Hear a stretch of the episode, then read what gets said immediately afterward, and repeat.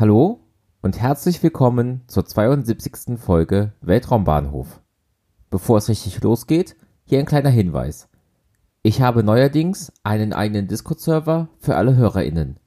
Der Link dazu ist in den Show Notes und ich würde mich freuen, wenn ich über diesen Weg mit euch in Kontakt treten könnte. Jetzt aber zum Tagesgeschäft.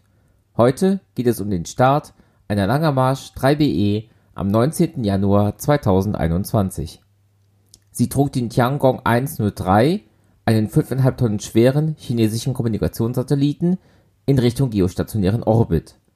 In dieser Umlaufbahn von 35.786 Kilometern Höhe benötigt der Satellit 24 Stunden für einen Erdumlauf. So steht der Satellit, von der Erde aus gesehen, fest an einem Punkt am Himmel. Der Start erfolgte am 19. Januar 2021 um 16.25 Uhr Weltzeit bzw. am 20. Januar um 0.25 Uhr Ortszeit vom Xizang Satellite Launch Center in Sichuan im Südwesten Chinas. Hier starten seit 1984 Raketen ins All. Die Langermarsch 3BE ist eine dreistufige chinesische Rakete. Sie ist 56,3 Meter hoch, hat einen Durchmesser von 3,35 Metern und wiegt etwa 459 Tonnen.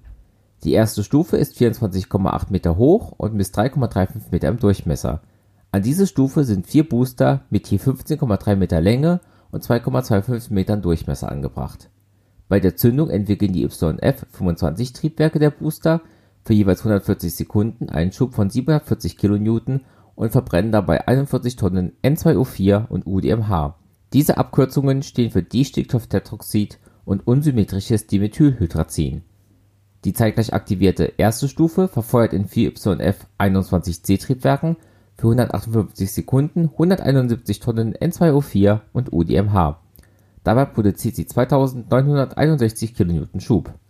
Die zweite Stufe ist knapp 13 Meter lang, 3,35 Meter im Durchmesser und verbrennt innerhalb von 3 Minuten und 5 Sekunden knapp 50 Tonnen N2O4 und UDMH in einem YF-24E Triebwerk.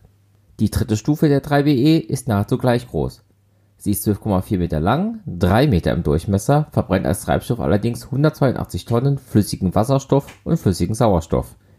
Diese Treibstoffe wirken im Vakuum, in dem die dritte Stufe nun arbeitet, deutlich effektiver. Die zwei YF-75-Triebwerke brennen nahezu 8 Minuten mit einem Schub von 167 kN. Dies war der dritte Start einer Orbitalrakete im Jahr 2021 und auch der erste aus China und der erste der Lange Marsch 3BE in diesem Jahr Insgesamt war dies der 61. Start einer Langermarsch 3BE und der 59. erfolgreiche Flug dieses Modells.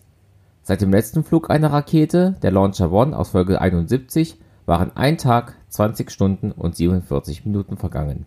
Das war's dann für heute. In den Show Notes findet ihr Links zum Podcast, zum Netzwerk Schwarze Null FM mit weiteren Podcasts und zu Möglichkeiten, mich zu unterstützen. Den Podcast gibt es auf Spotify, aber auch als eigenständigen RSS-Feed für Podcatcher-Apps. Danke fürs Zuhören und bis zum nächsten Mal bei Weltraumbahnhof von Schwarzen Null FM.